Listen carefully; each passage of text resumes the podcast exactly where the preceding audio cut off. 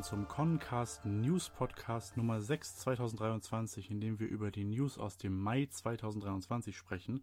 Ich bin Lasse und heute an meiner Seite sind Philipp. Hallo Philipp. Schönen guten Tag. Und Olli. Hallo Olli.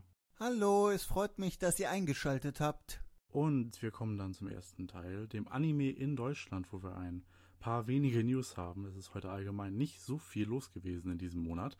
Ähm, da hatten wir noch eine zusätzliche Ankündigung zum Cost Day 2023. Déjà-vu, äh, wir hatten ja schon im letzten Podcast darüber gesprochen, weil Juliana Jakobait, Sprecherin von Ranmuri, äh, auf dem Cost Day sein wird in Frankfurt. Ähm, aber jetzt kam auch noch die Ankündigung, dass auch äh, Julia Meinen, äh, Julia Meinen, die äh, Sprecherin von unter anderem äh, Ayumi Yoshida und in ganz vielen anderen Anime natürlich auch noch anderen Charakteren äh, auf dem Cost Day vertreten sein wird, 22. bis 23. Juli 2023 und wird da auch dasselbe Programm machen wie Juliana Jakobait, was wir letztes Mal besprochen haben, also Panel, Autogrammstunde äh, mit Gespräch und dann auch äh, individuelle Sprachnachrichten. Ähm, wenn ihr euch für äh, diese ganze Sache äh, interessiert, den Cost Day und vor allem diese beiden Sprecherinnen, dann äh, so, könnt ihr vielleicht mal connews.org äh, im Auge behalten, weil eventuell könnten wir vor Ort sein, da könnte was geplant sein, aber äh, dazu bis jetzt noch nichts Konkretes und dann äh, checkt einfach die News und das Forum ab, dann werdet ihr dann sehen, ob es etwas in dieser Richtung gibt.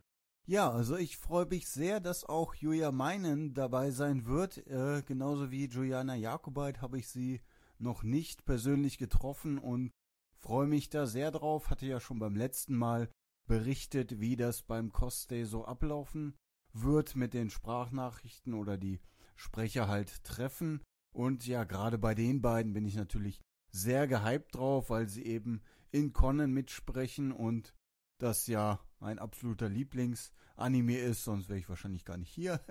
Und ja, deswegen bin ich sehr gespannt drauf, wie das sein wird. Also ich werde auf jeden Fall vor Ort sein äh, und ja, mich da umsehen und bin sehr gespannt drauf, wie das dann so wird. Und ja, vielleicht sieht man den einen oder anderen ja auch. Ja, genau. Haltet dafür am besten auch unsere Social Media äh, Kanäle im Auge. Lass hat es schon angedeutet in den News und im Forum wird es definitiv auch etwas dazu geben. Ähm, ja, dürfte sicherlich ein Besuch wert sein. Nicht allein wegen Juliana Jakobait jetzt, sondern auch wegen Julia Meinen. Ähm, ich möchte mich jetzt nicht zu weit aus dem Fenster lehnen, aber man könnte fast sagen, die äh, in Anführungszeichen Standardstimme von Ayumi in Deutschland. Jetzt werde ich bestimmt von allen beworfen und äh, geteert und gefedert. Nein. Also Julia Meinen in Staffel 1 und 6 in der Filmreihe und auch in den TV-Specials immer äh, Ayumi Yoshida gesprochen, hat ja noch zwei weitere Stimmen, Ayumi, aber das ist so die, die Stimme, die mir auch am meisten im Ohr geblieben ist und am bekanntesten ist, oder? Ich denke schon, sie ist, sie ist so die, für viele die Standard oder die definitive Ayumi-Sprecherin in Deutschland, ja. Ja, das würde ich auch so sehen. Also bei mir ist Julia Meinens Stimme, gerade auch weil man sie auch aus anderen Anime kennt, aber eben gerade auch bei Conan ist sie sozusagen immer die Stimme, die mir persönlich als erstes in den Sinn kommt. Gerade natürlich auch durch die Filme, die man ja auch öfter mal sieht und ja, dadurch, dass sie da halt äh, immer mit dabei ist, was mich persönlich sehr freut, äh, ja, habe ich sozusagen auch jedes Mal, wenn man mir halt sagt, oh ja, Ayumi Yoshida ist dabei, dann äh, denke ich da auch natürlich als erstes an Julia meinen, aber die anderen haben natürlich auch einen sehr guten Job gemacht. Dann ist im letzten Monat die nächste Blu-ray-Box erschienen. Blu-ray-Box Nummer 4 am 19. Mai 2023 erschienen. Ähm, drei Blu-ray-Discs, die Episoden 103 bis 129 ähm, sind da veröffentlicht. Japanische Tonspur gibt's wieder wie ich jetzt gelesen habe, irgendwie auf unserem Discord-Server zum Beispiel, ist da auch irgendwie mal ein deutsches Opening dabei bei einigen Folgen, obwohl das ja eigentlich nicht mehr so sein sollte. Also äh, äh, irgendwie komisch. müsst ihr vielleicht mal äh, gucken, wie sich das verhält. Ich konnte das jetzt noch nicht bestätigen. Ähm, und vielleicht habt ihr die Blu-ray-Box ja schon ein bisschen länger, wenn ihr sie äh, auf der Leipziger Buchmesse bzw. der Manga Comic Con 2023 vorab gekauft habt. Ähm, da hatten wir auch drüber berichtet. Genau. Die vierte Blu-ray-Box und die fünfte kommt dann äh, schon in zwei Monaten, wenn sich daran nicht noch etwas ändert. Ja, Blu-ray-Box, alles wie immer, haben wir auch schon vielfach durchdiskutiert. Finde schön, dass es weitergeht. Ähm, falls ihr die DVD-Box noch nicht habt und mit der TV-Serie liebäugelt, dann greift lieber zur Blu-ray-Box. Äh, wenn ihr die, DVD-Box schon habt, müsst ihr abwägen, ob sich denn ein Upgrade und also zu, auf die Blu-ray-Box plus Verkauf der DVD-Box lohnt. Also ihr könnt natürlich auch, wenn ihr die DVD-Box habt, die DVD-Box behalten und zusätzlich noch die Blu-ray-Box kaufen. Aber ich würde nur eine Boxreihe äh, bevorzugen, denke ich.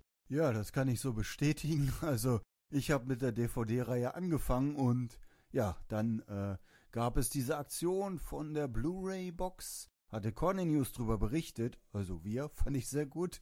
Und seitdem bin ich auf die Blu-ray-Reihe umgestiegen und ja, bin sehr froh, dass es jetzt weitergeht mit der Blu-ray. Muss mir die neueste allerdings noch bestellen, kann daher also nicht äh, bestätigen, was Lasse gesagt hat mit den deutschen Openings.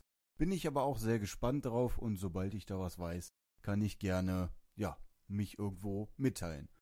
Und dann haben wir noch eine kleine feine News aus dem äh, Fernsehsegment. Pro7 Max hat nämlich angekündigt, äh, das Scharlachrote Alibi, den Kompilationsfilm zur Familie Akai, nochmal im äh, Fernsehen, im Free TV auszustrahlen, nämlich am 16. Juni um 20.15 Uhr. Das ist der zweite Ausstrahlungstermin für, das, äh, für den Kompilationsfilm.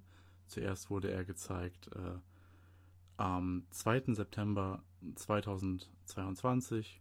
Am 21. Juli 2022 ist das Ganze auf Disc erschienen, schon ein Jahr vorher auf Streaming. Das heißt, wenn ihr diesen Kompilationsfilm äh, bisher bei Crunchyroll nicht gesehen habt und auch nicht auf Disc habt und auch die erste Fernsehpremiere verpasst habt, dann habt ihr jetzt erneut die Chance, den, das Scharlachrote Alibi zu sehen am 16. Juni um 20.15 Uhr. Ja, ihr habt natürlich auch die Chance, wenn ihr es nochmal sehen wollt, dann zu sehen, weil, ja, ich finde, Conan und ja, auch der Kooperationsfilm, Gott, dieses Wort, äh, also, ja, ich kann Conan immer wieder sehen und ich freue mich sehr, dass es gezeigt wird am Freitagabend, dass man da wieder einen Conan-Filmabend offiziell im Fernsehen machen kann. Das freut mich persönlich sehr, auch wenn ich die Blu-ray schon habe.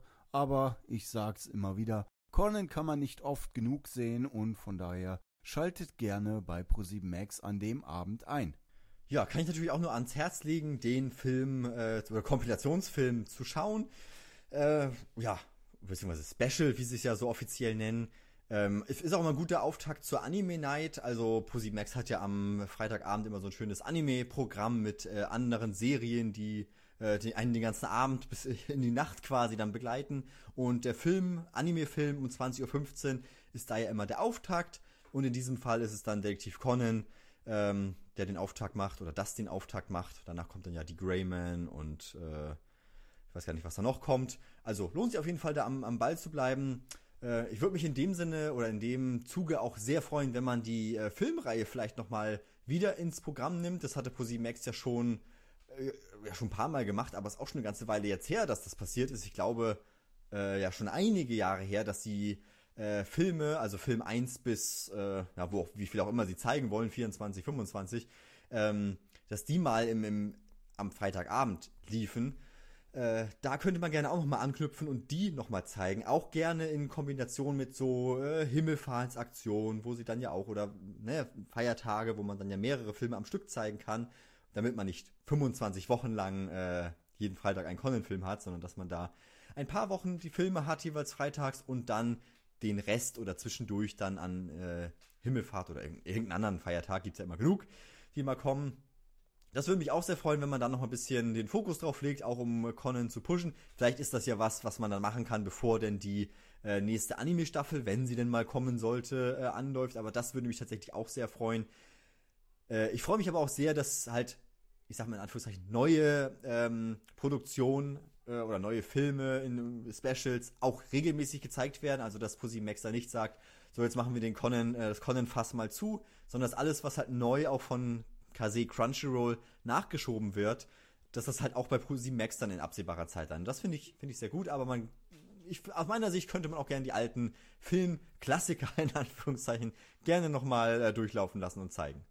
Ja, da würde ich mich anschließen. Wie gesagt, auch die Conan-Filme kann man immer wieder sehen und ja, gerade bei der Menge an Filmen, die wir auch aktuell haben, äh, ist es ja auch so, dass man, ich sag mal, die Handlungen nicht unbedingt dann äh, im Kopf noch hat. Also ich erinnere mich an mich selbst, als damals noch Film 1 bis 4, als ich die auf DVD hatte.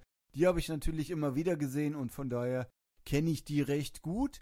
Bei den späteren Filmen hingegen wird's dann äh, eher dünn, weil man die dann nicht so oft gesehen hat, wenn man immer wieder wie ich von eins bis irgendwann angefangen hat.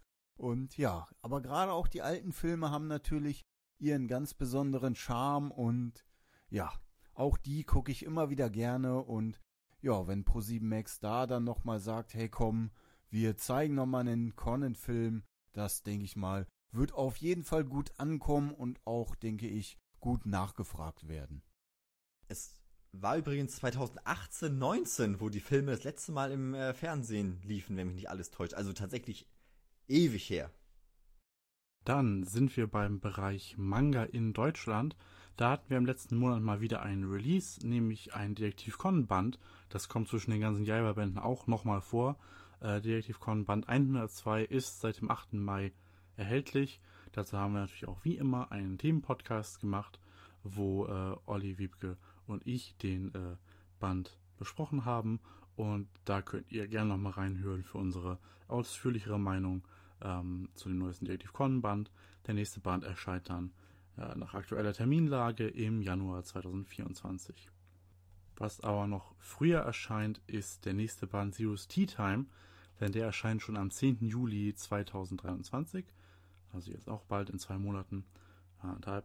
Ähm, und da haben wir jetzt mal wieder exklusiv in Zusammenarbeit mit ähm, Egmont Manga die Inhaltsangabe und das finale Cover enthüllen dürfen. Das könnt ihr euch angucken auf connews.org und ist natürlich auch im Wiki zu sehen, conwiki.org. Vom selbstgebauten Schallplattenspieler bis hin zum Lasso aus einem Gartenschlauch, Toru Amorus Einfallsreichtum kennt einfach keine Grenzen vor allem wenn es darum geht, seinen Mitmenschen zu helfen, und für die geht Toru diesmal sogar durchs Feuer. Der letzte Band, Zeus Tea Time, ähm, den es aktuell gibt, und die Serie ist dann eigentlich auch beendet, so ziemlich, halb, naja, man weiß es nicht so genau. Ähm, aber der Autor hat letztens erst eine neue Serie angefangen, also mh, hm, sobald wird es also kein Zeus Tea Time erstmal mehr geben. Das letzte Cover sehen wir bei uns. Ich ähm, das werden wir bestimmt auch im Themenpodcast nochmal besprechen, aber was mir beim Cover sofort aufgefallen ist, ist, dass der Schriftzug Zero's Tea Time diesmal nicht in den Farben von Logo und Egmont Logo und der Zahl in der Ecke gehalten ist, sondern diesmal aus irgendeinem Grund ist es, das ist der Schriftzug auch schwarz, wie beim letzten Band 5, wo aber auch alles andere schwarz war und jetzt alles rot. Und im Japanischen ist auch das Zero's Tea Time rot, aber hier in Deutschland irgendwie nicht. Also keine Ahnung warum. Ich war das, ob das ein, einfach vom Band 5 rübergerutscht ist und das ist ein Versehen oder war es Absicht? Keine Ahnung, aber es wirkt doch irgendwie irritierend. Ja, Katastrophe. Ja, aber ich, ich, ich freue mich tatsächlich auch, dass wir mit Zero's Tea Time Band 6 das, äh, den finalen Band dann auch in Deutschland bekommen. Ja, der, der Zeichner ähm, jetzt eine neue Serie beginnt, ja, war ja, war ja sozusagen abzusehen, deswegen wurde das äh, Projekt Zero Sea Time ja erstmal beendet bzw. auf Eis gelegt. Ich glaube, wie ich damals schon sagte, wenn es weitergeht, dann wahrscheinlich mit einem neuen Autor, also dass man sich diese Erfolgsserie, die ja Zero Sea Time als Spin-off war, ähm, dass man sich die halt noch äh, warm hält, falls mal jemand anders kommt, weiterzeichnen möchte, falls man die Profite noch braucht. Ähm, ja, ich glaube, dafür ist es gedacht, aber ansonsten, ich würde sagen, das ist eigentlich jetzt äh, zu Ende ja, man sollte nicht zu sehr mit hoffen und wenn es dann doch kommt, dann kann man sich darüber freuen. Und dann, wie letzten Monat ähm, schon ein bisschen angekündigt, haben wir jetzt alle Kapitel vom äh, aktuellen Fall im Detektivkorn Weekly, Weekly Kapitel 1110 bis 1112, vollständig äh, auf Deutsch vorliegen. An der Taytan Grundschule gibt es den Elternbesuchstag, doch ähm, es ereignet sich etwas äh, Unheilvolles, nachdem vorher schon eine Geistergeschichte erzählt wurde, ähm, brennt dann plötzlich ein Blumenbeet ähm, vor der Klasse 1b, der Klasse von Conan. und der muss herausfinden, hm, wie kam denn bloß dieses Feuer zustande und im Hintergrund schwebt eben noch der Besuch Elternbesuchstag über allem, wo ja auch, wo auch Yukiku sich mal wieder die äh, Ehre geben will, verkleidet als Conans Mutter. Ähm, und damit haben wir einen kleinen Fall, der eher ähm, ein bisschen ruhiger ist, sich um nicht ein richtiges Verbrechen dreht, sondern äh, in dem Schülerumfeld sich eher befindet und dann dementsprechend ein bisschen ruhiger ist. Man kann es vielleicht ein bisschen vergleichen mit den Fällen nach der ähm, Wermut-Konfrontation. Da hatten wir ja den Fall äh, mit Eihalberers Entscheidung da, mit diesen Autodieben. Und nach dem Fall äh, mit Kiers äh, Einführung hatten wir den supergeheimen Weg zur Schule. Das war ja auch eher so ein ruhigerer Schulfall. Und jetzt nach der ähm, längeren, nach dem längeren Flashback-Fall hatten wir jetzt hier so ein bisschen zum Runterkommen diesen Fall, wo es einen relativ simplen, harmlosen Fall gibt und im Hintergrund gibt es noch die größeren Entwicklungen, von denen wir sehen, dass sie im Gange sind, aber jetzt erstmal gerade sich alle so ein bisschen belauern. Rumi ist immer noch an der Schule, überraschenderweise. Rum hat äh, nicht von ihr abgelassen, aber befindet sich gerade in Lauerstellung und Yukiko und Yusaku reden über Rumi und ähm, was Akai zu Rumi denkt und was Conan zu Rumi denkt und was sie alle zusammen ausgetüftelt haben. Und ja, so ein bisschen zum Runterkommen und aber baut auch gleichzeitig neue Dinge auf. Deswegen war ich mit diesem Fall insgesamt doch recht zufrieden. Ja, ich fand den Fall auch sehr schön, vor allen Dingen auch, dass wir wieder an der Grundschule sind, auch mit den entsprechenden Grundschulkindern. Maria ist wieder mit dabei und der Junge, dessen Namen ich schon wieder vergessen habe. Äh, aber Takuma. Genau, Takuma, jetzt, äh, Dankeschön. Ja, äh, finde ich sehr schön, wenn die beiden halt, äh, ja, immer mal wieder auftreten. Und ja, dann gab es ja auch noch diesen neuen Jungen, soweit ich mich erinnere, der da so ein bisschen diese Geistergeschichte erzählt hatte. Und ja, dann das brennende Blumenbeet, so ein bisschen dieses Mysterium. Und ja, der Elternbesuchstag hinten dran und so ein bisschen die, ja, Sachen, die Lasse halt eben alle erzählt hatte. Also ich finde den Fall sehr schön, auch sehr überraschend, muss ich sagen. Da gab es Dinge drin, mit denen ich echt nicht gerechnet habe. Und ja, deswegen will ich gar nicht zu viel sagen. Äh, wenn ihr Weekly habt, dann lest da gerne rein und ansonsten fiebern wir gemeinsam auf den Band entgegen, wo es denn da drin erscheinen wird. Und ich hatte damals noch gesagt, dass nach dem großen Organisationsfall ein Detective Voice Fall äh, folgen wird und es hat sich mal wieder bewahrheitet. Ist wahrscheinlich so Aoyamas, äh, ja, äh, macht Aoyama anscheinend häufiger. Ja, Fall an sich ganz in Ordnung, hat Spaß gemacht zu lesen, aber ja, ja, lest ihn gerne. Man kommt ja eh nicht drum herum. Dann sind wir bei der spoilerfreien Zone. Da haben wir die, einmal die Rekordmeldung zu Film 26, denn der Film hat letzten Monat, Anfang letzten Monat, offiziell die 10 Milliarden Yen-Grenze geknackt. Wenn ihr diesen News-Podcast schon ein bisschen länger hört, dann wisst ihr, darüber wird immer wieder gesprochen. Seitens der japanischen Produzenten, wann knacken wir endlich mal diese magische 10 Milliarden Yen-Grenze. Äh, stellt sich raus jetzt mit Film 26. Nach äh, offiziell 24 Tagen hat der Film dieses Einspielergebnis erreicht. Das ist unfassbar schnell im Vergleich zu den anderen Filmen. Ähm, Film 25 war mit 9,78 Milliarden Yen bisher der erfolgreichste Film der Reihe, was der erst ähm, im Oktober geschafft hat. Äh, sechs Monate nach Kinostart mit den zusätzlichen Revivals, Revival Screenings zu Halloween ähm, und ja, nach Film, Film 26 jetzt äh, aktuell ähm, bei 10 Milliarden, beziehungsweise Anfang des Monats war er bei 10 Milliarden. Das war eben dieser Rekord, der groß kommuniziert wurde. Der Film ist natürlich noch weiterhin im Kino. Aktuell ist er so bei 12, irgendwas Milliarden Yen ähm, und hat ja auch noch ein paar Monate. Also meistens geht der Film so bis Ende Juli, August in die Kinos seit die Filme ein bisschen größer sind. Ähm, zum Vergleich jetzt zum Beispiel ähm, der neue Film von Makoto Shinkai, Suzume. Ähm, der hat jetzt letztens sein äh, Kino-Run in Japan beendet und hat circa 14,7 Milliarden Yen eingespielt, wenn ich die News jetzt vor kurzem richtig im Kopf habe. ähm, nur um zu sehen, ähm, in solchen Sphären bewegt man sich inzwischen. Makoto Shinkai ist ja auch ein sehr erfolgreicher Anime-Filmmacher. Ja, oh ja, Film 26 damit mit Abstand der erfolgreichste Film der Reihe bisher. Da hatten wir auch letzte Woche schon nach äh, letzten Monat mit dem erfolgreichen Startwochenende drüber gesprochen. Der Film macht jetzt nochmal einen ordentlichen Sprung. Ja, ich bin tatsächlich sehr gespannt, ob man dieses Niveau dann auch im kommenden Jahr mit dem Heiji Kid Film wird halten können. Ich meine, es wurde ja, es gibt ja schon seit zehn Jahren oder so, wird ja Rekord um Rekord gebrochen, unterbrochen durch die Corona-Pandemie, als es dann so ein bisschen äh, äh stagnierte, bisschen nach unten ging und so, aber naja, das war ja alles, weil Kinos geschlossen waren, etc. pp, man gar nicht wirklich da rein konnte, Film verschoben. Ähm, und dass man jetzt wieder so in den regulären Rhythmus, sage ich mal, so, ich meine, die allgemeine Welt sagt ja so mehr oder weniger, ja, Corona ist in Anführungszeichen vorbei. Es geht alles wieder so einen halbwegs geregelten Gang, dementsprechend auch wieder hier einen neuen Rekord. Also es passt schon so in diese, in diese Linie rein, sage ich mal, ähm, dass man da auch den ja, neuen Rekord aufgestellt hat.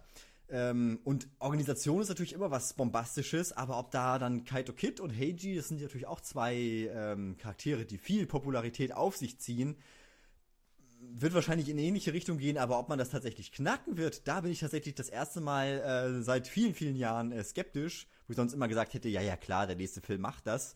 Aber diesmal finde ich schon fast ein bisschen äh, erschreckend, wie gut der äh, Organisationsfilm tatsächlich läuft und funktioniert. Ähm, bin dann gespannt, wann die Revival-Shows dann kommen, ob da auch zu Halloween nochmal eingeleuchtet wird. Ähm, nee, aber wirklich Wahnsinn. Also ich, ich hatte, glaube ich, auch gelesen, dass der Film in den Top 30 der japanischen Filme äh, vom Einspielergebnis ever gelandet ist. Also da war ich echt äh, vom Hocker gerissen. Das wäre so, naja, heftig, heftig. Also, wie Lasse schon sagte, das Suzume ist ja auch wirklich ein, ein Knallertitel ja, dass man damit mithalten kann, ist eigentlich unglaublich. Als, als, ähm, ich meine, Conan ist ja nicht sowas, wo man äh, einen Film drei, vier, fünf Jahre äh, produziert und dann ein gut durchdachtes Werk veröffentlicht, sondern ist es ja sowas, es ist ja quasi Fließbandware, ohne das jetzt runterreden zu wollen, aber es kommt ja jedes Jahr ein neuer Film und wenn man sich ja wirklich so viel Zeit nehmen möchte, wie man bräuchte, um einen wirklich gut also, ne, um einen wirklich durchdachten Film zu, zu kreieren, bräuchte es wahrscheinlich schon ein bisschen, bisschen mehr Zeit noch, aber das, was sie abliefern, ist halt wirklich trotzdem immer äh, sensationell gut. Also halt im, im, im Filmniveau, wir hatten ja im letzten Podcast schon drüber gesprochen, dass es halt, dass man sich halt an dieses Film, den Filmmodus gewöhnen muss, aber dann funktioniert es halt gut, wenn man, wenn man da so drin ist in der Thematik. Ja, genau. Ähm, in den Top 30 bei den äh, erfolgreichsten japanischen Filmen und dann auf Platz 13 bei den äh, erfolgreichsten japanischen Filmen in Japan, weil das muss man dazu sagen, diese Ergebnisse für Korn sind ja vor allem nur in Japan. Viele andere Anime-Filme machen inzwischen auch sehr viel Geld äh, im Ausland, also USA und wo auch immer. So auch zum Beispiel Suzume, das heißt, Con ist da äh, nur 2 Milliarden äh, Yen entfernt von Suzume von dem Einspielergebnis in Japan. Wenn man aber das weltweite dazu nimmt, dann ist, hat Suzume irgendwie 200 Millionen Dollar mehr, weil eben Conan nur in Japan so richtig erfolgreich ist, weil das Franchise eben nie so den internationalen Durchbruch hatte, wie zum Beispiel One Piece Film Red, der war ja extrem erfolgreich, oder Demon Slayer, Mugen Train, der war ja auch, der der erfolgreichste japanische Film aller Zeiten, äh, mit 500 Millionen Dollar, beziehungsweise 40 Milliarden Yen in Japan. Ähm, und da ist man, also, aber da muss man dazu sagen, dieser enorme Erfolg in Japan alleine ist ja schon dafür sehr herausstechend.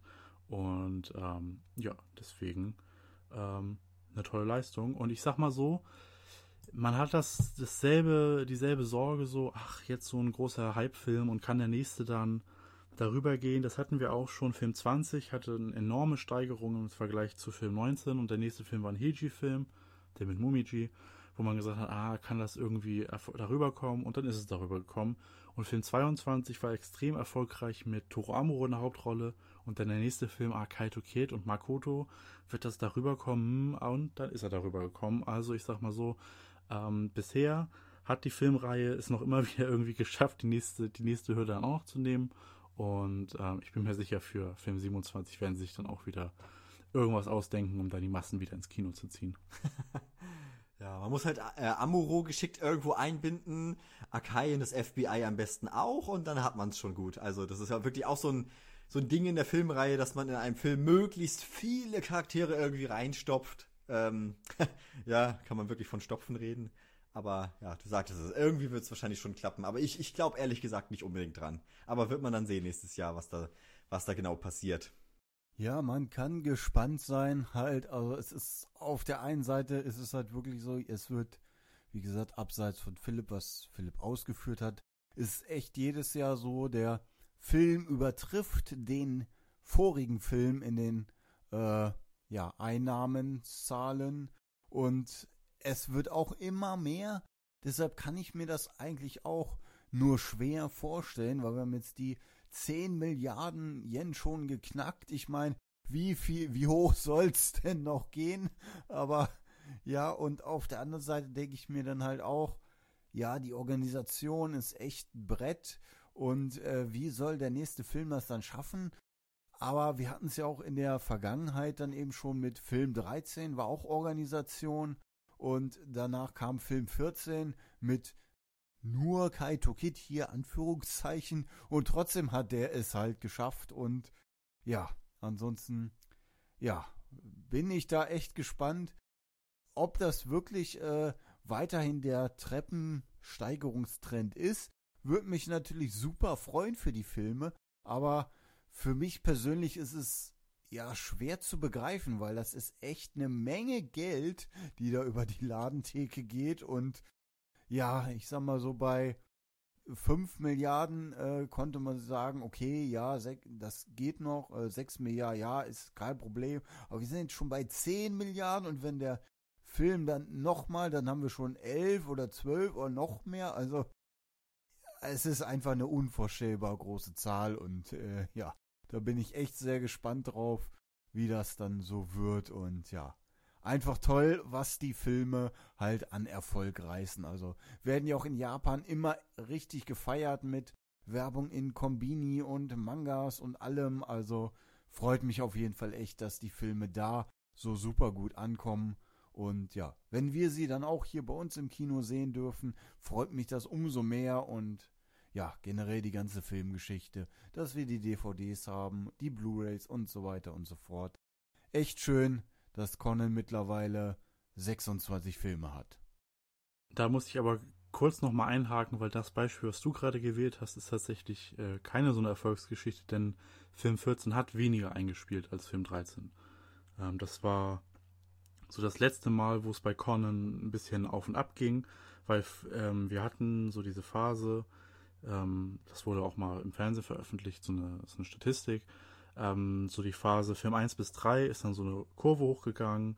Ähm, der erste eine Milliarde hier, in der zweite so fast 2 Milliarden, der dritte 2,5. Dann mit dem vierten ist es ein bisschen runtergegangen, minimal, aber immer noch über 2. Dann äh, 5 und 6 wieder alle hoch, dann auch erstmals 3 Milliarden und dann ging es stetig bergab nach Film 6.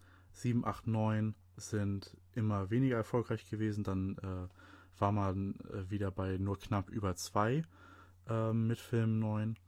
Ähm, dann Film 10 war wieder erfolgreich, ist wieder hochgegangen auf äh, 3 Milliarden. Dann war man wieder runter auf 2,5, 2,3 äh, mit Film 11 und 12. Und dann gab es wieder einen großen Sprung.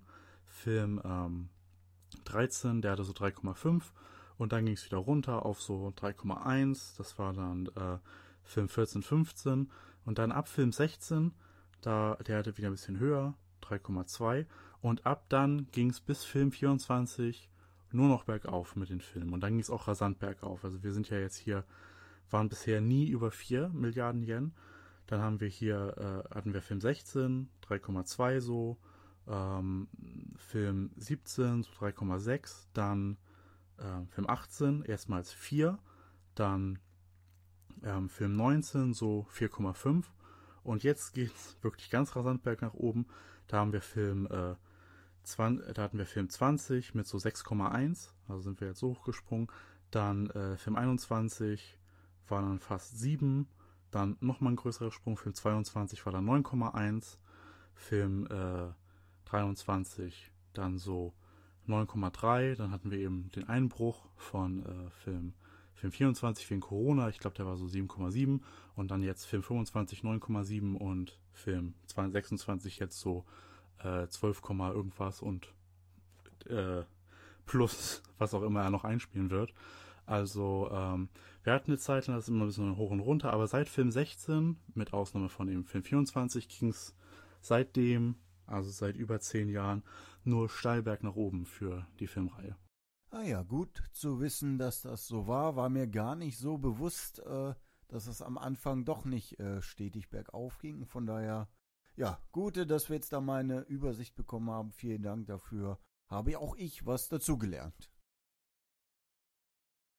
Ja, passt auch zu dem, was wir letztes Mal schon ja besprochen hatten, dass es seit Film 16, 17, 18 äh, eine absolute Erfolgsgeschichte geworden ist. Also seitdem man halt so auf die, die themenfokussierte oder charakterfokussierte äh, Filme hat. Ja, wirklich unglaublich weiterhin. Also das, was Olli aber auch sagte, ähm, dass man sich gar nicht vorstellen kann, dass da noch ein Rekord gebrochen wird und nochmal gebrochen wird und dass es tatsächlich seit ja fast zehn Jahren äh, tatsächlich an der, an der Tagesordnung oder an der, Jahresordnung ist, dass der nächste Film den Rekord knackt. Das ist, äh, ist ja auch nicht normal, muss man sagen. Also, es kann ja auch so sein, dass der, der Fall eintritt, wie Lassi ihn am Anfang skizziert hat, dass man halt äh, weiterhin irgendwo im Niemandsland herumdümpelt, so wie es beispielsweise bei, bei vielen anderen äh, Anime-Serien im Filmbereich wahrscheinlich auch der Fall sein wird.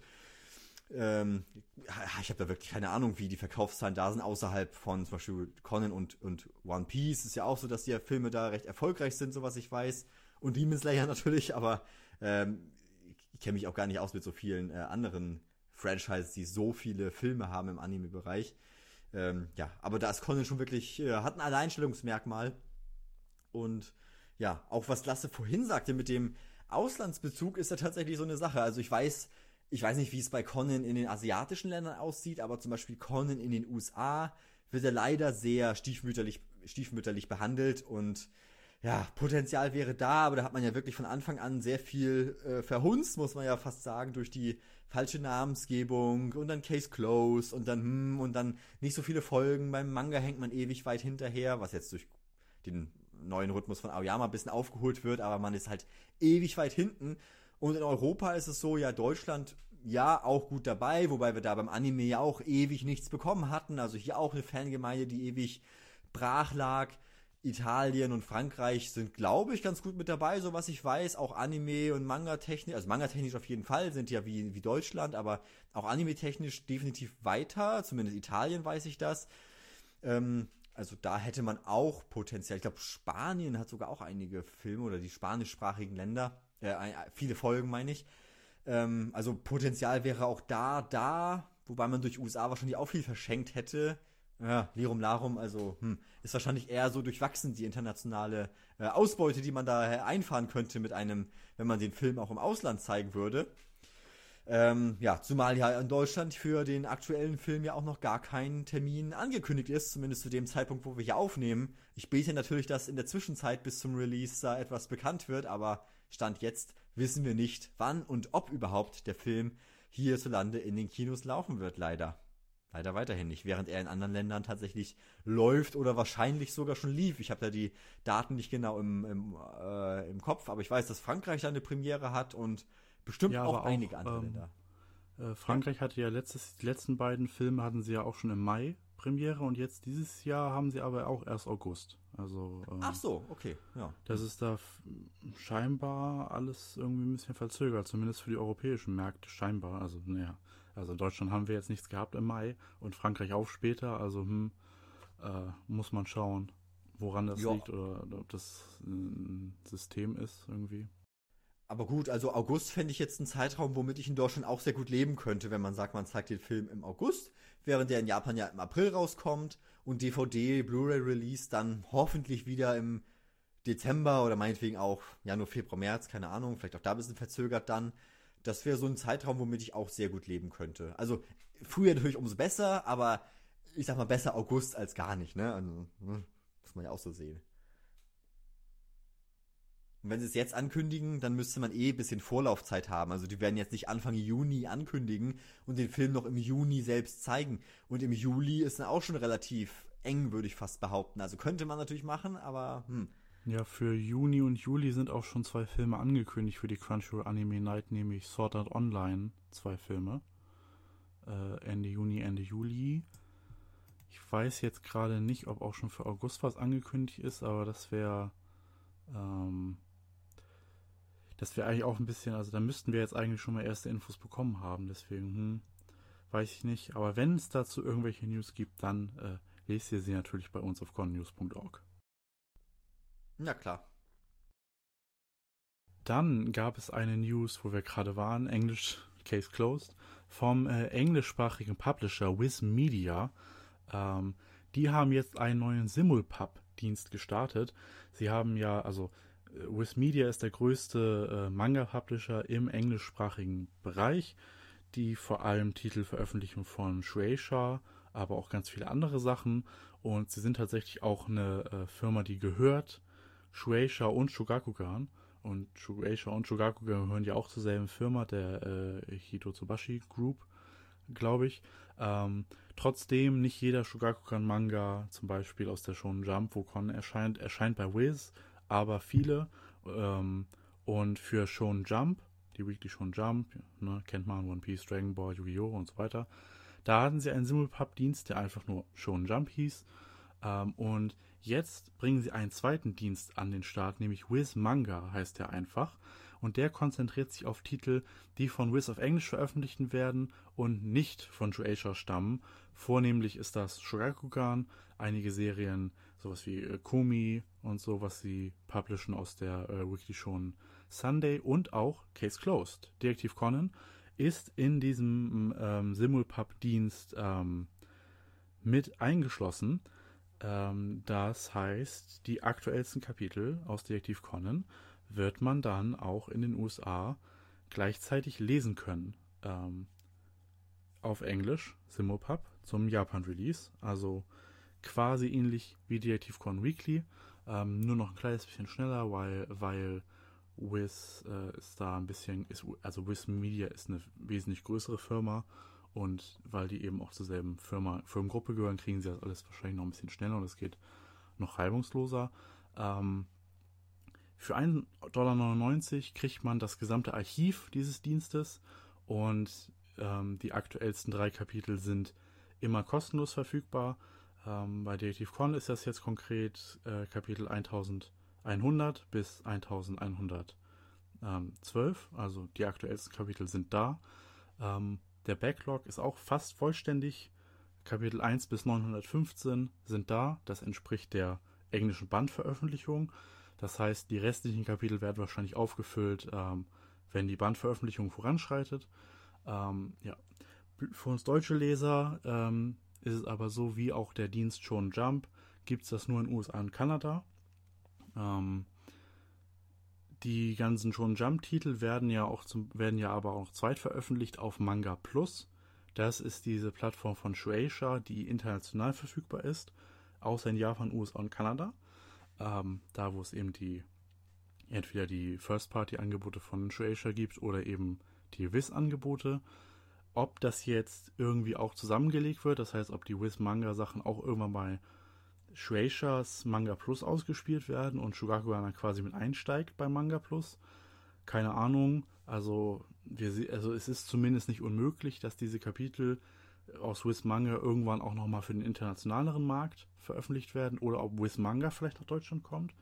Weiß man auch nicht. In ihrem FAQ schreiben sie, wir planen irgendwie in Zukunft auch noch weitere Länder anzubieten, aber Details dazu gibt es nicht. Also es ist nur diese Absichtserklärung, was genau man sich darunter vorstellen kann, weitere Sprachen, irgendwelche Länder. Hm, keine Ahnung. Das sind jedenfalls erstmal die Fakten dazu.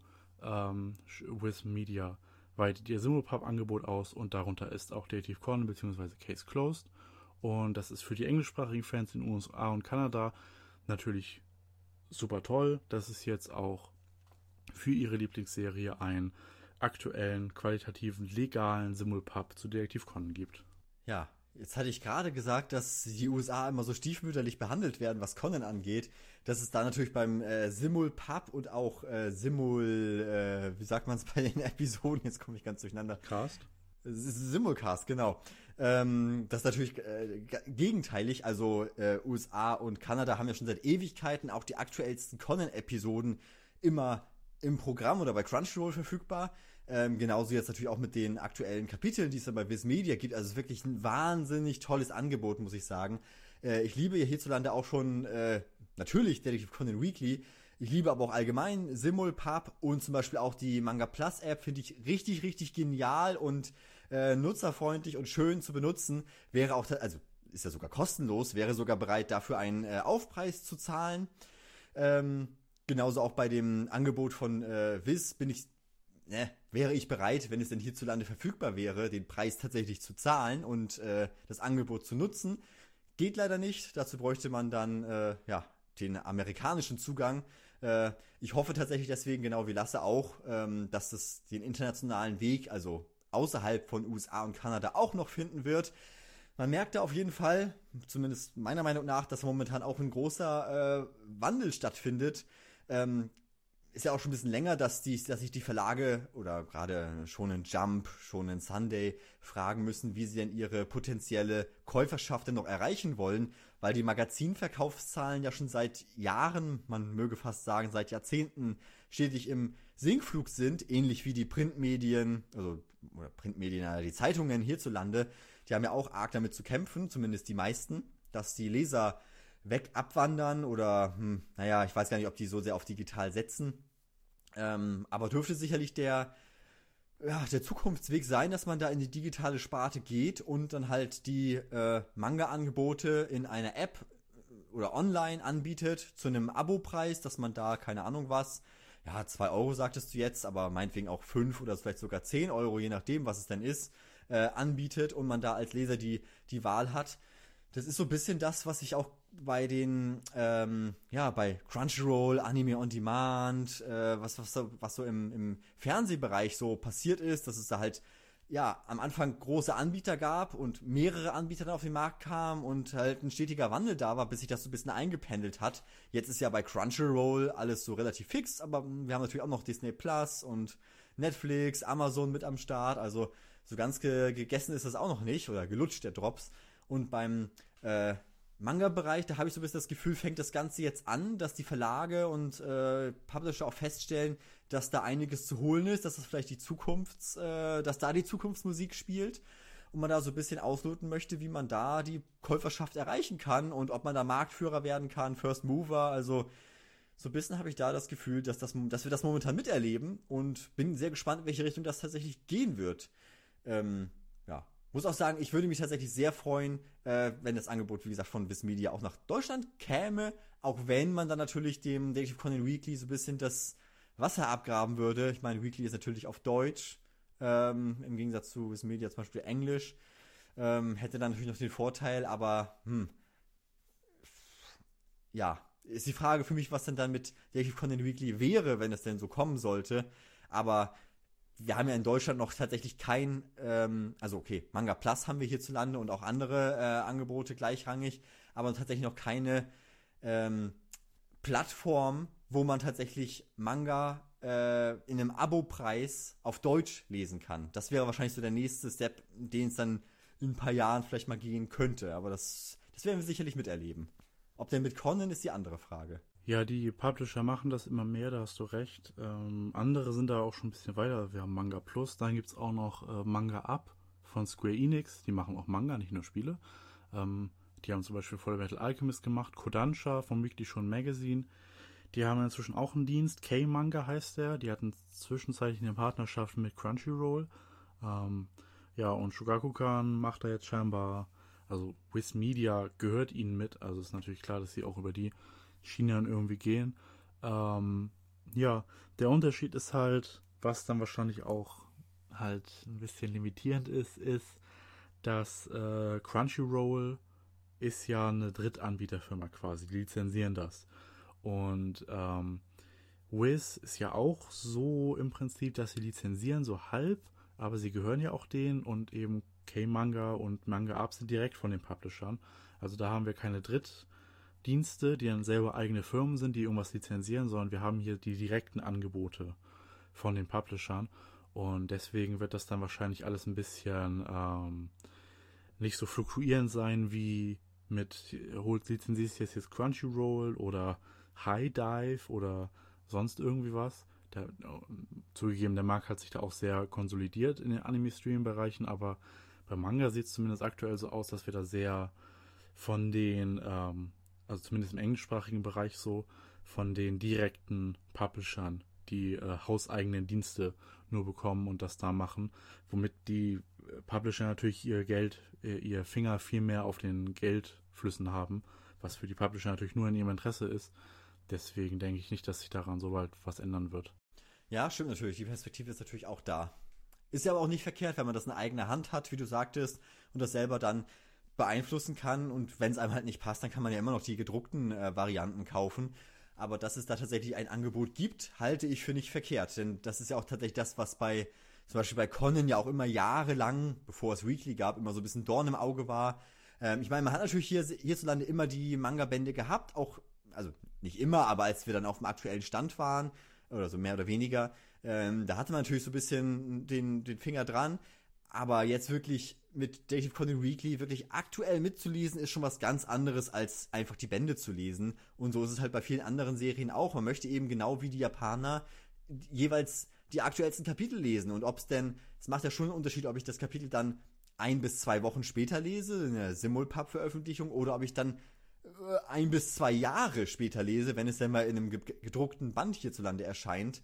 Das ist halt das, was in so einer Welt, wo man halt auf äh, Twitter und Co. die äh, Eindrücke und so in Echtzeit teilt und überall an allen Ecken und Enden im Internet gespoilert wird, ähm, ja, heutzutage mehr oder weniger an der Tagesordnung sein muss, finde ich. Und ja, von daher gut, dass die äh, Verlage da die Zeichen der Zeit erkannt haben ähm, und da so ein bisschen in diese Richtung gehen wird man dann, wird man dann sehen, wie sich das Ganze entwickelt. Ich bin ja, also wie gesagt, mich wundert das zum Beispiel bei Manga Plus, Plus tatsächlich, dass das Angebot mehr oder weniger äh, gratis ist.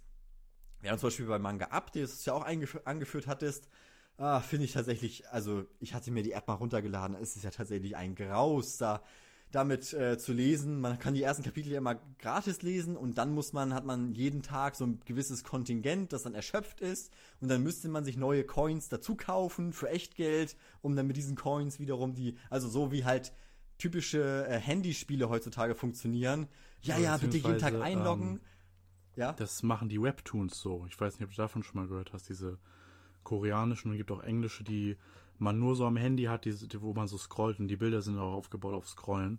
Äh, meine Freundin liest viele Webtoons und da, das, äh, da gibt es auch ganz klassisch dieses Coin-Modell. Also das ist so ähm, mit Free Pass und sowas und so Dingern. Und da, ja, da haben sich Square Enix entschieden und auch ähm, Konansha mit K-Manga, die setzen auf dieses Coin-Modell. Und ja, Wiz, Wiz sitzt mit Shonen Jump und ähm, Wiz Manga jetzt auf äh, Abos ich glaube schon, Jump ist ein bisschen teurer als Swiss Manga. Ähm, irgendwie zwei irgendwas. Also auch nicht so viel teurer. Ja, und Manga Plus ist dafür, dass es weltweit ist, eben noch kostenlos, beziehungsweise, also man kann nicht bezahlen aktuell bei Manga Plus, aber vielleicht klärt sich da auch noch irgendwas. Ich hoffe, dann ist es auch ein Abo-Modell. Ja. Ich ärgere mich immer noch so ein bisschen, dass Shogakukan, das, also Shogakukan muss man ja wirklich sagen, äh, wenn wir jetzt die ganze Lied zu besprechen, Shogakukan ist ja schon ein bisschen spät dran. Ähm, und dass sie nicht einfach von vornherein beim Manga Plus irgendwie, dass sie das alles als Joint Venture hochgezogen haben. Ähm, vielleicht hätten sie die Chance gehabt, aber Shueisha hat gesagt, wir machen das und vielleicht hat Shogakukan gesagt, ja, ach, hm, wissen wir nicht und dann haben sie es alleine gemacht und jetzt steht Shogakukan da und ist so, hm, naja gut, äh, aber wir können es jetzt zumindest mal für Englisch machen. Ähm, ich hoffe, da wird sich auch noch was ergeben für die Märkte außerhalb der USA. Es ist auf jeden Fall eine spannende Zeit und ähm, eine sehr gute Zeit, um Manga-Fan zu sein. Wenn man Content legal und zeitnah sehen will, gab es wahrscheinlich, gab es, nee, äh, nicht wahrscheinlich, es gab nie eine bessere Zeit, um da irgendwie Manga-Fan zu sein, wenn es das ist, was man will. Und äh, da können wir uns recht glücklich schätzen, würde ich sagen. Ja, kann ich nur so unterstreichen tatsächlich. Und ich kann auch unterstreichen, dass was du sagtest, dass Shogakugan da tatsächlich den Trend verschlafen hat. Also man, ich meine, man hätte jetzt noch die Chance mitzuziehen, aber so langsam wird dann die Luft auch mal dünn. Also ich meine, der Manga, Manga Plus, beziehungsweise äh, wie es auch mal in Japan heißt, ist ja schon seit Jahren am Start. Und jetzt ziehen die anderen Verlage dann entsprechend auch nach. Und von Shogakukan hört man tatsächlich in dieser Hinsicht gar nichts. Und man hat ja genauso wie die anderen Verlage auch bei Shogakukan mit sinkenden Verkaufszahlen zu kämpfen. Und wenn dann irgendwann mal die Zeit kommen sollte, ähm, was ich nicht hoffe, natürlich, wenn Conan mal nicht mehr am Start sein sollte, ähm, eben weil die Serie einfach beendet wird, ähm, jetzt nicht in absehbarer Zeit, aber hm, das steht ja immer so im Raum, dann äh, sieht es wahrscheinlich noch düsterer aus und ja, da ist der Weg in die Bedeutungslosigkeit auch nicht mehr weit, möchte ich fast sagen. Von daher ist es da eigentlich umso wichtiger, dass man da irgendein, ähm, ja, wirklich, ja, in die Zukunft geht und schaut, was kann man machen, weil was, was möchtest du denn machen, wenn die Verkaufszahlen im, im Printbereich sinken? Noch mehr drauf setzen, mehr Werbung schalten, wenn es halt ein Marktphänomen ist, weil bei, bei der Shonen Jump etc. auch die Verkaufszahlen runtergehen, hm, muss man sich halt was anderes ausdenken. Und ich glaube, gut, so verkehrt es gibt, es gibt ja auch, es gibt ja auch ja. in Japan E-Books und sowas. Das also die Digitalverkäufe steigen auch in Japan. Also die Verkaufszahlen, die einbrechen im, im Print, werden natürlich auch zu einem Teil kompensiert von digitalen Verkäufen. Ja, das stimmt natürlich. Aber du musst natürlich auch sehen, dass ein Bandverkauf immer noch was anderes ist als ein Magazinverkauf äh, digital. Also, ja. Zumal man damit ja auch die internationale Fanbase sehr gut und relativ einfach abgreifen könnte. Hast ein Kapitel, das veröffentlichst du auf Japanisch natürlich, machst einmal eine englische Version und quasi die ganze Welt kann's lesen und dein Abo kaufen. So einfach ist es. Also ich würde zahlen. Aber wenn es das nicht gibt, was soll ich machen? Aber ist natürlich auch international und so in jedem Land Zahlungen anbieten, ist natürlich auch infrastrukturell nicht unbedingt das Einfachste, ne? Weil dann braucht man ja auch Kundensupport für, für jedes Land, weil jedes Land hat ja auch noch andere Bestimmungen, was Verbraucherrechte und so angeht, wenn die dann irgendwas bezahlen wollen und so. Ja, mhm. aber dann aber startet das, das man in einigen so, Ländern. Ja. Und das kriegen so viele vor. Firmen hin mit, mit Apps und sowas. Das geht ja alles inzwischen. Das ist ja alles viel einfacher als noch vor zehn Jahren. Also irgendwie kriegt man das bestimmt hin. Wo, wofür verdienen diese Firmen Millionen Dollar, um das nicht rauszukriegen? Wie sie noch mehr Geld verdienen können. Das muss doch möglich sein. ja, das ist es. Ja. Ich hätte mir, mir das Angebot von Viz Media tatsächlich auch sehr gern genutzt, aber ich kann mir die App nicht mehr runterladen, weil mein App Store in der falschen, im falschen Land sitzt. Also so ist es dann, ne? Ja.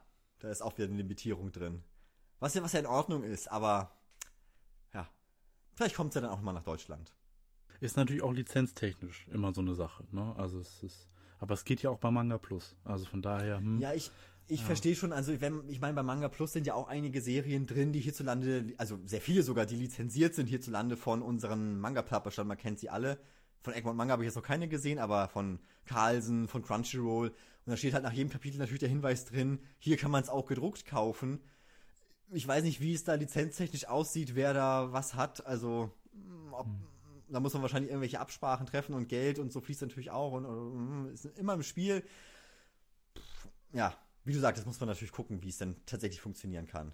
Aber wenn man es möchte und darauf setzt, dann wäre das, wäre das natürlich was. Man kann natürlich mhm. auch starten mit, ich sag mal, fängt natürlich in Japan an, bietet das da digital an. Wenn man merkt, das funktioniert, dann sagt man halt, okay, wir gehen in die USA, Kanada und greift sich in Europa irgendein Land raus, exemplarisch, vielleicht Frankreich. Und wenn es dann da funktioniert, dann sagt man, man nimmt auch die spanischsprachigen und die deutschsprachigen Länder mit und dann geht man halt so peu à peu weiter und das ist halt dann, ne? Kann man ja machen. Wenn man möchte. Und wollte. Ja. Chainsaw Man ist, zum, ist bei Manga Plus, was Egmont lizenziert. Ach ja, da weiß ich, habe ich den Titel gar nicht, äh, den Hinweis noch gar nicht gesehen. Ich kenne den von. Carlsen hm. und von Crunchyroll sehr oft. Ja. Ne, Jetzt wisst ihr, was für Serien ich lese. Nein. Na, die sind ja auch die größten, die von schon Jump lizenzieren. Wiz, äh, ja, Egmont lizenziert ja sehr wenig aus der Jump. Die sind ja wieder ja bei anderen Sachen. Aber spannend. Werden wir sehen, was, was es damit dann in Zukunft ist. Und gerade zum Beispiel, wenn man, wenn jetzt Wiz Media nach Deutschland äh, gehen würde, wie gesagt, da haut man natürlich Detektiv Conan Weekly von Egmont, ja, das ist dann ja eigentlich nicht zu halten. Me meiner Meinung nach. Äh, oder man müsste da irgendwelche, keine Ahnung, wie man das lizenztechnisch dann und vom, dass beides funktionieren kann, äh, veranstaltet. Also, ja. Außer natürlich, halt die deutschen Fans sind zu sehr abgeschreckt von den lokalisierten Namen, weil Rachel und Jimmy ist es auch weiterhin, auch im Simulpub. Ja, gut. Aber Wenn ich da einen Abopreis zahle von, was sagtest du, 1,99 pro Monat. Und ja, da für, ich für, die, für den Backlog, ne? Die ersten, die aktuellsten drei Kapitel sind gratis. Ja, ja, aber wenn ich, selbst wenn ich 1,99 zahle und dafür alles habe und hier in Deutschland für die Weekly-Kapitel jeweils 99 Cent pro Kapitel zahle, was dann im Monat ja auch schon mal so ein bis zwei Euro im Schnitt wahrscheinlich sind, ähm, das ist ja das Gleiche. Also, ne? Hm. bei Weekly habe ich nur Weekly, natürlich für immer und hm, aber dafür habe ich dann bei Viz Media alles. Und noch viel mehr. Na, naja, werden wir sehen. Zukunftsmusik. Wir werden es auf jeden Fall im Auge behalten und dann dementsprechend darüber berichten, sollte es nach Deutschland kommen, irgendwann. Zukunftsmusik. Wir gehen über zu den Anime-Episoden in Japan. Da haben wir äh, in diesem Podcast zwei zu besprechen. Wir hatten nämlich zwei Remaster-Episoden, die besprechen wir natürlich nicht, sondern nur die aktuellsten Episoden. Zuerst war da Episode 1083 hinter den Kulissen eines entscheidenden J-League-Matches ähm, und ein, ein Filler. Und äh, über den erzähle ich jetzt noch etwas. Ähm, es ist das 30. Jubiläum der J-League, also der, äh, der höchsten Spielklasse der japanischen Profiliga. Ähm, und es war es auch in Realität. Das heißt, es war ja so ein bisschen Kooperation. Und auch die Clubs sind echt, FC Tokyo und Kawasaki Frontale. Und auch einige der Spieler und Personen rund um das Spiel sind echt und haben auch ihre Rollen gesprochen, was man so ein bisschen gemerkt hat, finde ich, weil die sich doch nicht sehr sprechertypisch angehört haben, sondern eher ähm, so ein bisschen normal. Ähm, und das ist Anlass für eine Detektiv Con-Folge, denn die Detective Boys sind ähm, Einlaufkinder, ähm, die dann mit den Spielern da aufs Spielfeld gehen dürfen. Und es gibt anlässlich des Jubiläums am Anfang auch ein kleines, äh, vor dem richtigen Spiel, ein kleines Match mit den äh, erwachsenen Spielern und den Kindern und so, wo die Detective Boys natürlich auch dabei sind. So ein bisschen Vorgeplänkel, bevor dann das richtige Spiel losgeht, wofür die Detective Boys dann auch in den Rängen äh, auf eine, so einer VIP-Tribüne sitzen dürfen und gucken sich das Spiel an. Ähm, und Haibara ist ganz wütend, weil eigentlich äh, hätte hier Big Osaka spielen sollen, aber die haben es im vorherigen Spiel äh, haben verloren, weil Sanada, den wir ja schon kennen, der Spieler, der hat so viele Fehler gemacht und deswegen konnte sie nicht die Hand von Higo halten beim Einlaufen. Und da ist sie ganz sauer auf den blöden Sanada, der so viele Fehler macht. Und Sanada ist dann zufälligerweise, lustigerweise auch in dieser VIP-Loge, äh, weil er den, seine Gegner ausspionieren will und muss sich dann immer wieder den Zorn von äh, Halberer anhören mit ihrem beißenden Sarkasmus. Tatsächlich gibt es aber auch ein bisschen einen Fall, denn ähm, in, äh, die Kurve hinter dem Tor von Fontale, äh, da sind gar keine Fans, weil es Probleme gibt beim Einlass. Die Tickets von den Fontale-Fans sind nicht gültig äh, irgendwie. Da gibt es Probleme, gibt es Massenantragen, Einlasskontrollen funktionieren nicht und da bildet sich eine große Masse. Gleichzeitig entdeckt Con in, der, äh, in den anderen Kurven äh, einen Mann, der äh, das Spiel gar nicht verfolgt, sondern nur auf seine Uhr guckt und so mit Sonnenbrille und dunklen Klamotten verkleidet ist äh, oder ge gekleidet ist und ähm, finde das ganz komisch, macht dann mit seiner Zoom-Linse ein Foto, schickt es an Takaki und es stellt sich raus, der Mann ist ein ehemaliger Terrorist der lange im Gefängnis war und jetzt wieder frei ist und auch scheinbar unter den Leuten äh, an dem Tor, wo kein Einlass ist, scheinen sich auch verdächtige Personen zu befinden. Deswegen äh, ermitteln sie in dem Fall, wo sie dann auch später beobachten, dass der äh, ehemalige Terrorist scheinbar ein Scharfschützengewehr von einem Komplizen gereicht bekommt und oh, wollen sie im Stadion jemanden erschießen, aber dann äh, denken sie sich, ach Moment, das hier ist das Nationalstadion im Herzen von Tokio, das heißt ganz viele Regierungsbehörden und so sind in der Nähe. Und ähm, dann äh, finden sie raus, oh, wer hat den damals verhaftet, den Terroristen? Das war äh, Inspektor Migore. Und der hält hier in der Nähe vom Stadion einen Vortrag. Oh nein, oh nein, jetzt müssen wir natürlich irgendwie schnell da zur Hilfe eilen und diesen Mordanschlag auf Megure verhindern. Und das ist es dann im Prinzip auch schon gewesen, grob. Ähm, diese ganze Sache mit den Stadionleuten wird einfach dadurch geregelt, dass Colin sagt äh, äh, zu Takagi und Sato, weisen sie die Stadionpersonal an, dass sie einfach jeden reinlassen sollen mit dem Ticket, auch wenn der Scanner nicht funktioniert. Äh, und die, die dann kein Ticket haben, sind die Terroristen. Und äh, ja, und äh, dreimal dürft ihr raten, ob der Mordanschlag auf Megure erfolgreich ist. Natürlich nicht. Ähm, ja, und das war es dann im Prinzip auch schon mit dieser Episode. Ähm, ja, Olli, wie fandest du das denn so? Also ich muss sagen, ich fand, das war eine der besseren Episoden. Die hat mir tatsächlich äh, gut gefallen. Und ich würde hier auch sogar ein bisschen mehr als den Durchschnitt vergeben mit vier von fünf J-League Special Jubiläumsaktionen. Ich fand die Kooperation sehr gut. Mir hat das gut gefallen mit den Detective Boys. Diese Aktion mit dem Einlauf Kindern, die es ja auch in der Realität gibt, durchaus auch bei uns. Und dass sie dann eben das Spiel mit den Profis da hatten, so ein bisschen Jugendarbeit und dann eben während des Spieles auch den einen oder anderen Hinweis bekommen, der dann im späteren Verlauf des Falles ja dazu führt, dass sie ihren Blick ausweiten. Auch die Situation mit dem Mann, der sich so gar nicht für das Spiel interessiert, hat mich an das Tennisspiel von Minerva Glass erinnert, was wir ja aus dem Manga sehr gut kennen. Und ja, dann auch die aktuelle Thematik halt mit dem Hacken und dass da irgendwas nicht funktioniert und ja, dass dann letztendlich Megoret ein Racheziel ist von dem Terrorist da und so. Also ich fand, das war alles in allem irgendwie doch recht stimmig. Hat mir gut gefallen, auch eben, dass die Detective Boys am Start fanden. Bisschen, ja, äh, nicht so gefallen hat mir tatsächlich Ei hier, weil sie die ganze Zeit so zickig war und Higo die ganze Zeit fertig gemacht hat. Also klar, dass sie böse auf ihn ist, aber dann so ständig und die ganze Zeit und äh, vielleicht ist das einfach so, wenn man sauer ist. Äh, ich weiß es nicht. Ich empfand es in dem Moment eher so, okay, jetzt ist aber mal gut. Äh, aber gut. Naja, und dann, äh, ja, die Zusammenarbeit, sag ich mal, zwischen Higo und Conan, die ja dann da durch das Stadion sind und so, also, ja, ich fand, es war eine sehr gute Folge, hat mich sehr gut unterhalten und deswegen muss ich sagen, ja, mir hat die Folge sehr gefallen und ich würde sagen, schaut die euch gerne selber an. Wie gesagt, mir hat sie gefallen. Ich bin so glücklich damit, wie es gelaufen ist. Kleine Korrektur, es ist Sanada und Higo. Zu Higo wäre Halberer natürlich ganz freundlich. Äh, ja, meine ich ja. Sie war äh, unfreundlich zu ihm, weil er äh, quasi eine verhindert hat, dass sie mit Higo was machen konnte.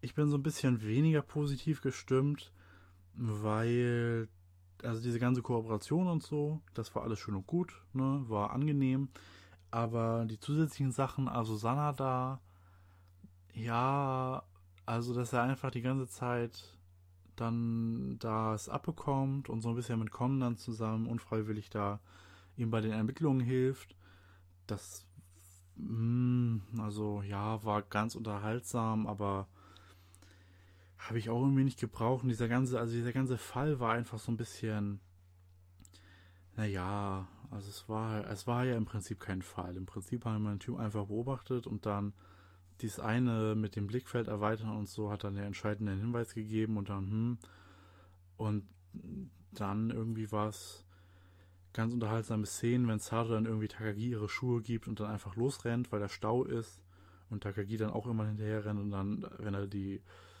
ähm, Leute mit einer Waffe sagt, Polizei stehen bleiben, hat er halt zwei Schuhe in der Tasche irgendwie. Ganz unterhaltsam, aber ja, irgendwie war ein bisschen lasch. Ich finde, dann hätte es nicht so einen ernsten Fall mit Scharfschützenanschlag und Terroristen und so sein müssen, sondern vielleicht irgendwie einfach wirklich ein, ein Mysterium darum, warum äh, die, die Leute nicht reinkommen, anstatt dass man am Ende halt sagt, ja, war gehackt, lol.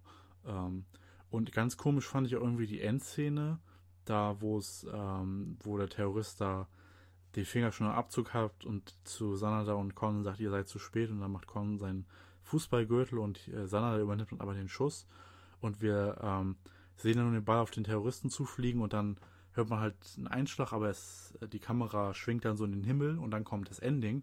Und dann sehen wir hinterher, äh, ja, die Detective, Sanna da im Interview, der sagt, ja, ach, Terroristen habe ich gestellt, ja, und Detective Boys zu Hause, ach, Mann, dass er den ganzen, das ganze Lob für den Fall bekommen hat und Con, naja, aber zum Glück wurde das verhindert alles und so.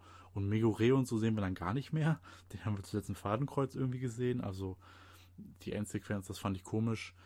Ja, also es war ein besserer Filler als die meisten, aber ganz so positiv wie Olli wäre mein Fazit dann doch nicht.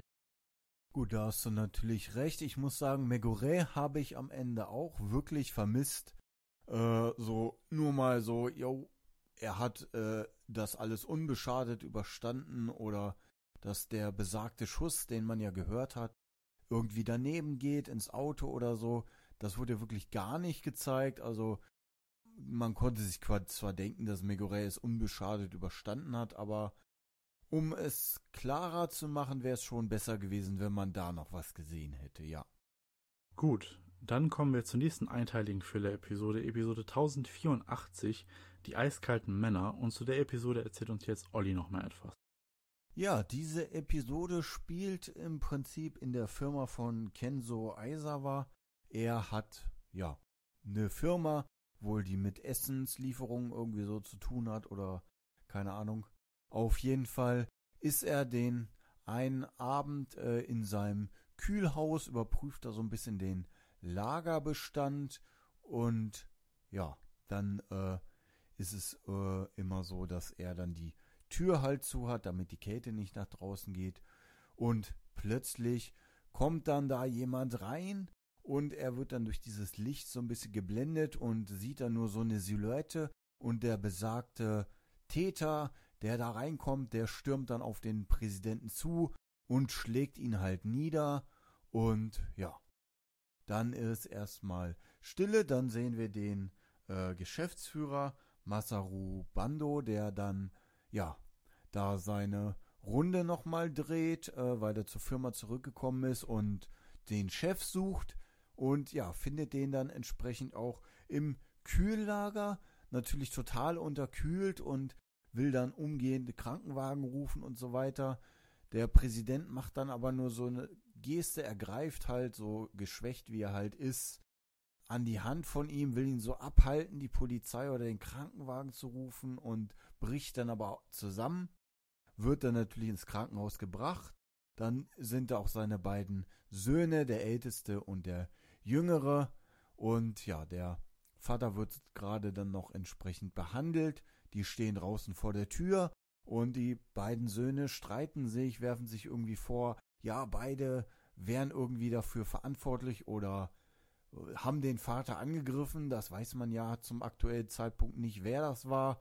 Und dann ist es auch so, dass Kogoran und Conan zufällig im Krankenhaus sind, weil Kogoran versucht hat äh, zu kochen und sich dabei geschnitten hat. Und dann musste er natürlich sofort ins Krankenhaus und sich behandeln lassen. Und so treffen die alle sechs aufeinander und natürlich merken die drei die, ja, missgünstige Stimmung innerhalb der Familie und Conan sagt dann, hey, Kogoro ist hier ja Meisterdetektiv und wie wär's denn, wenn er ihm das mal erzählt, was vorgefallen ist?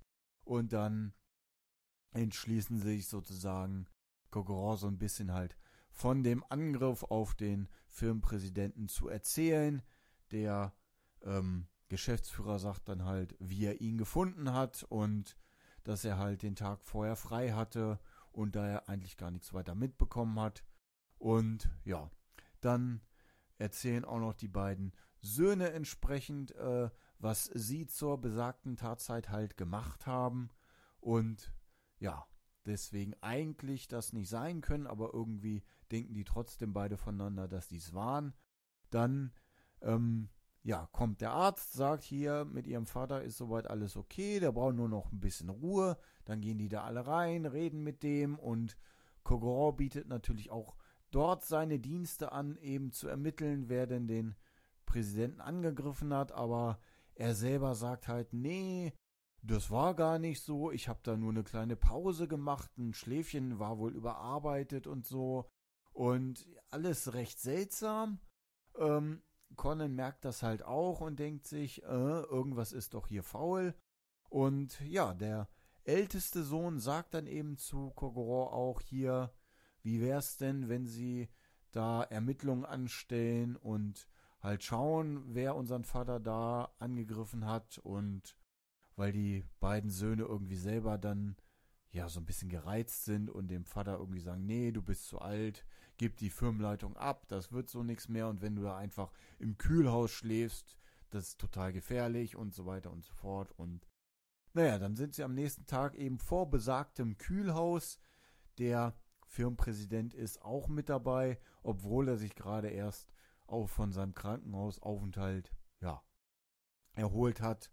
Und dann bricht er auch tatsächlich kurz äh, davor zusammen und Conan entgeht dann nicht, dass er da einen Fußabdruck äh, ja, verwischt hat, der offensichtlich dem jüngeren Sohn gehört, weil er diese Schuhe trägt und ja, dann gehen sie nochmal ins Kühlhaus und ja, versuchen dann das Ganze so ein bisschen zu rekonstruieren und dann geraten die Söhne wieder in Streit und einer geht dann weg und sagt, dass er in dem Club, wo er gestern war, da trotzdem wieder hingehen will. Und der Geschäftsführer sagt, oh, willst du das wirklich hier? Dein Vater ist doch gerade so gesundheitlich und also alles so ein bisschen angespannt und ja, Conan äh, ja, bemerkt dann eben die verdächtigen Handlungen des ähm, Geschäfts-, äh, des Firmenpräsidenten und spricht ihn dann halt auch direkt drauf an. Ja, wollen sie da nicht irgendwie vertuschen, wer der wahre Täter ist, weil sie ihn vielleicht kennen, eben wegen der ganzen Sachen und der ist dann sehr gereizt und wirft die raus und ja, dann äh, besprechen Cogeron und der älteste Sohn noch so ein bisschen was und ja, letztendlich macht Conan sich dann so seine Gedanken über den Fall äh, und ja, gegen Ende sozusagen kommen sie dann nochmal äh, in der Firma sozusagen zusammen, wo dann Conan ja die letzten Details sozusagen rausfindet, dann den schlafenden Kogoron aktiviert und sich von Ran dann irgendwas bestätigen lässt im Hintergrund. Und so kann dann letztendlich geklärt werden, wer denn den Firmenpräsidenten angegriffen hat und auch wie die Familienverhältnisse dann tatsächlich sind und ja, natürlich am wichtigsten, wer denn der Angreifer war, der den Firmenpräsidenten angegriffen hat, was ich an dieser Stelle bei der Zusammenfassung noch nicht vorwegnehme. Ja, der Fall war ganz okay. Hm, ein bisschen so standardmäßige Sachen, um Leute irgendwie fälschlicherweise als Täter irgendwie darzustellen, so als Tricks.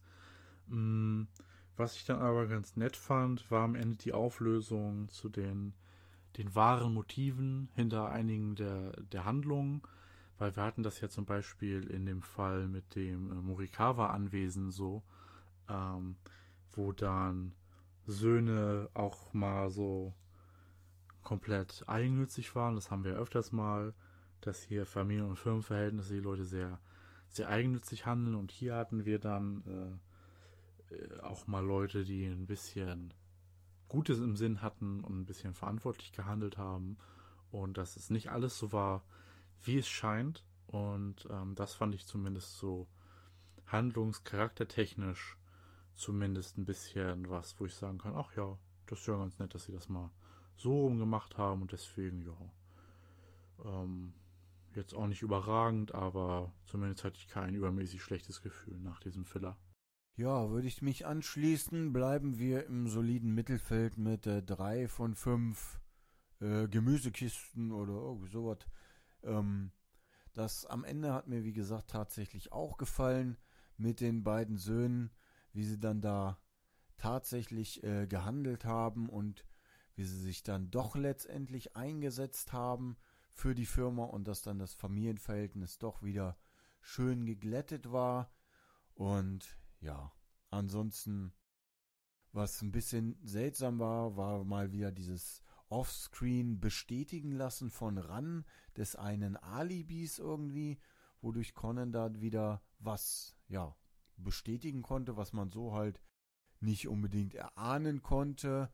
Und ansonsten, ja, die falschen Fährten legen war äh, auch eine ganz nette Sache, wie mit dem einen Sohn, der da vor diesem Club steht und dann zu dieser Frau da sagt, die da steht, ja, heute Nacht ist der perfekte Zeitpunkt, wirst schon sehen, das klappt und dann, ja, gegen Ende erfährt man dann, was er damit halt gemeint hat und ja, das war dann letztendlich alles doch ja, sehr entspannt, interessant und so. Und eben auch die Tatsache, dass eben der Firmenpräsident, ja, überlebt, dass er halt nicht stirbt und dass wir dann in dem Fall halt keinen Mord haben, aber dass es halt trotzdem halt ernst war, weil ja auch der Arzt gesagt hat, wären sie da noch zehn Minuten länger äh, gewesen in dem Kühlhaus, dann wäre es zu spät gewesen.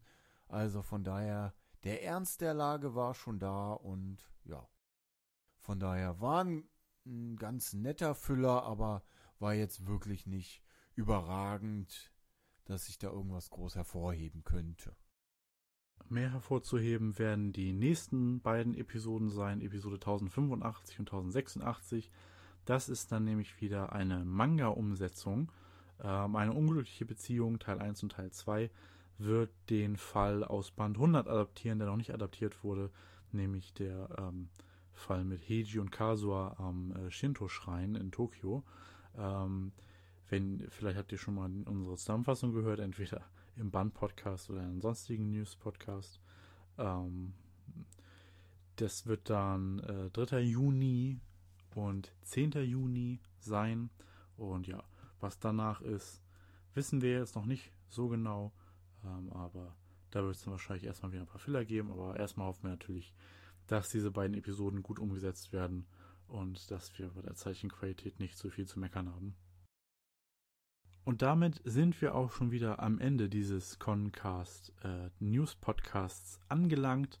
Äh, wir dachten am Anfang, vielleicht wird es diesmal ein bisschen sehr kurz, weil die News doch etwas dünn waren, aber dann haben sich ja doch noch die eine oder andere interessante Diskussion ergeben.